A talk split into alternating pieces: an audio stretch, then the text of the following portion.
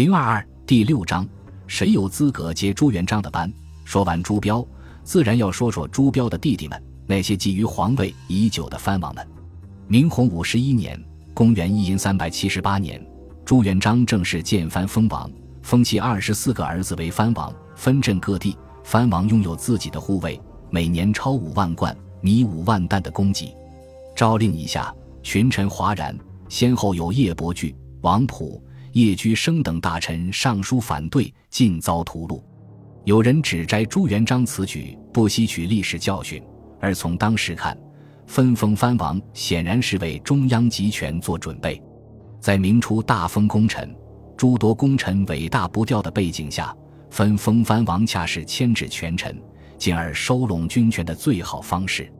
朱元璋也对藩镇的危害采取了预防措施，编定皇明祖训。令诸皇子恪守执行，多数藩王护卫最多不超过五万人，无力对抗中央。例外的是九个担负驻守边疆任务的藩王，分别是皇次子秦王朱爽驻西安，皇三子晋王朱刚驻太原，皇四子燕王朱棣驻北平，皇十三子代王朱贵驻大同，皇十四子肃王朱英驻甘州，皇十五子辽王朱植驻广宁。皇十六子庆王朱瞻驻甘肃庆阳，皇十七子宁王朱权驻大宁，皇十九子古王朱遂驻宣化。这九位藩王皆担负守土之责，虽按规定不能理民政，却有权调动辖区内的军队，供其统帅的军队皆在十万以上，他们才是中央政府的最大威胁。而按照封建国家长幼有序的顺序。真正对继承人构成威胁的是三个人：皇次子秦王朱爽，皇三子晋王朱刚，皇四子燕王朱棣。对这九位身负守土之责却足以威胁到中央政权的爱子，朱元璋同样费尽了苦心，既悉心培养，又严加防范。在他们年幼时，即宣召徐达、李文忠、郭英、耿炳文等功勋宿将，为皇子们讲解兵法战策。并严令多教习实用之术，莫拘泥兵法条文。国家有战事时，常令皇子们随军征战，亲身体会战事。其中的几位皇子，更在其安排下与朝廷武将结成姻亲。比如，燕王朱棣娶了中山王徐达的长女，宁王朱权纳了长宁侯耿炳文的次女，武定侯郭英的两个女儿分别嫁给代王朱贵和辽王朱植。诸王就藩后。其岳丈家亲属皆被留在京城，以收牵制之效。太子训导叶伯巨曾荐劝朱元璋对诸皇子遣名师，多教习仁义之法，以防二心。朱元璋怒他离间皇室宗亲，愤而将其拷问致死，但对其意见也尽数接纳。洪武十八年（公元一零三百八十五年），朱元璋从全国各地精选十名当世高僧。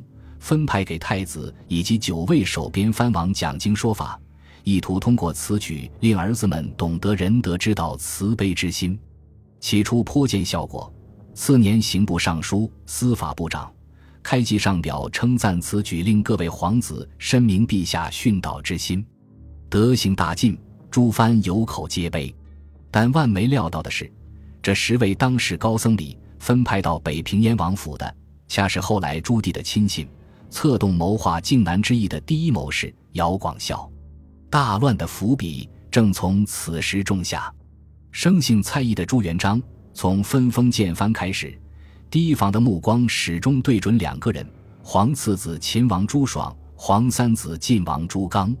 先说秦王朱爽，他的辖区包括今天陕西全省、甘肃东部、青海北部，正是史家常说的“庸之极坐天下”的八百里秦川。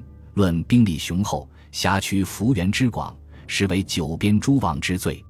朱元璋起初对他颇为器重。洪武十一年（公元一千三百七十八年），就藩时曾专自诏旨，命他要与民休息。就藩之后，朱爽屡次率兵出击青藏部落和蒙古，斩获甚多。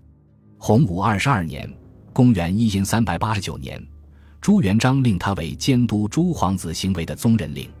因朱元璋多次暗示南京无王气，意图迁都长安，得此暗示，朱爽卖力表现，大兴土木，不法行为也很多。他在辖区内修筑宫殿，劳苦民力，其兵士也时常勒索地方，欺辱朝廷官吏。斗门知县林云因劝阻朱爽部将征用木材而被殴伤。陕西监察御史安然上表揭发朱爽部将借军屯为民滥征民田，被朱爽部将打击报复，竟被乱兵烧了府邸，险些殒命。当时的御史周观正、韩一可和曾任陕西参政的张来素等人皆曾上表弹劾。虽遭朱元璋严惩，但他对朱爽的厌恶之心也日生。尤其令朱元璋不满的是，朱爽曾在青海、甘肃等地私自招募番族壮勇，不向朝廷上报，反编作自己亲军，此举犯了朱元璋的大忌。洪武二十四年（公元一三三百九十一年），借善修宫室，滥用民力之罪，朱爽被召还京城，随即被关入宗人府看押。朱元璋令太子朱标巡视陕西，查访朱爽的不法行为。好在朱标厚道，巡视回来后极力为弟弟开脱，终让朱爽得到赦免，放归陕西。经此大难，朱爽对太子感激不尽，从此小心做人。洪武二十八年（公元一三三百九十五年），朱爽病逝，临终前叮嘱世子朱尚禀道：“吾家受国恩深重，国家有事，如要好生福保社稷，勿生二心。”朱元璋和朱标父子的红脸白脸，恩威相施，终令秦王一脉忠心耿耿。相比之下，皇三子晋王朱刚的口碑更差。他坐镇的太原也是兵家必争之地，精兵强将甚多。洪武二十三年，朱刚率军与燕王朱棣一起北征蒙古，关键时刻临阵退缩，深入大漠不足几十里，就匆忙撤兵回师。不过也成就了朱棣燕兵孤军深入大漠，大破蒙古骑兵的美名。同哥哥朱爽以及弟弟朱棣相比，他军事才能相去甚远，劣迹却有过之而无不及。实在他容貌修木美鬓，顾盼有威，行为却是败絮其中。在洪武十一年（公元一千三百七十八年），就番太原的路上，因嫌饭菜太烫。竟当场鞭打曾侍候朱元璋二十年的老厨师徐兴祖，气得朱元璋派快马送书训斥徐兴祖：“跟随我二十年，从未受过责罚，你竟敢当众侮辱他！若再有类似事情，定成不饶。”朱刚不但不收敛，反而变本加厉。虽不像二哥朱爽那样大兴土木，却在当地横征暴敛，掠取民财。比如当时山西的农民，除交国家赋税外，每年还要交晋王过生日的礼敬，数额是国家赋税的三倍。过往的商旅，甚至朝廷的官方商队，也要向他缴纳保护费。他的日常花费也惊人。身为藩王，每年朝廷虽有厚赐，但于他仅供月余之用。当然，他也不是没做好事。太原城即是他主持重修，今为联合国文化遗产。对四弟朱棣。长年以来，朱刚也百般提防，不但派特务潜入北平监视朱棣，更利用入京朝见朱元璋的机会大肆打小报告。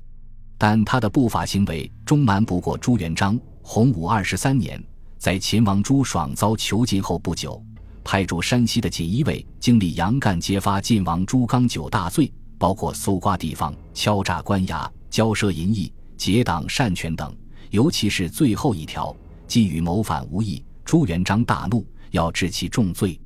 恰在此时，巡视陕西的太子朱标路经太原，朱刚借机对朱标苦苦哀求，随朱标一道入京朝见。在朱标的好言相劝下，终令朱元璋肝火平息。躲过一劫的朱刚，如二哥朱爽一样，此后小心做人，却意志消沉，购美眷，日日饮宴为乐，终不问兵事。洪武三十一年（公元一三百九十八年）三月，朱标先于其父朱元璋撒手人寰，谥号恭王。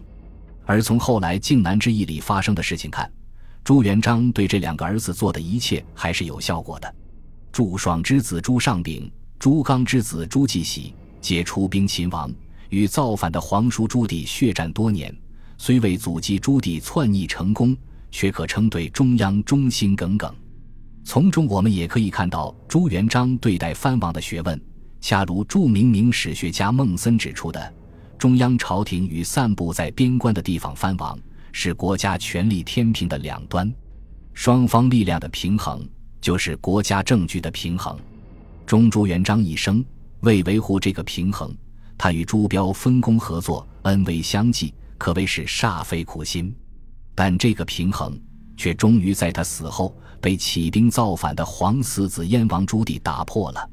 论原因，还得说说朱棣本人。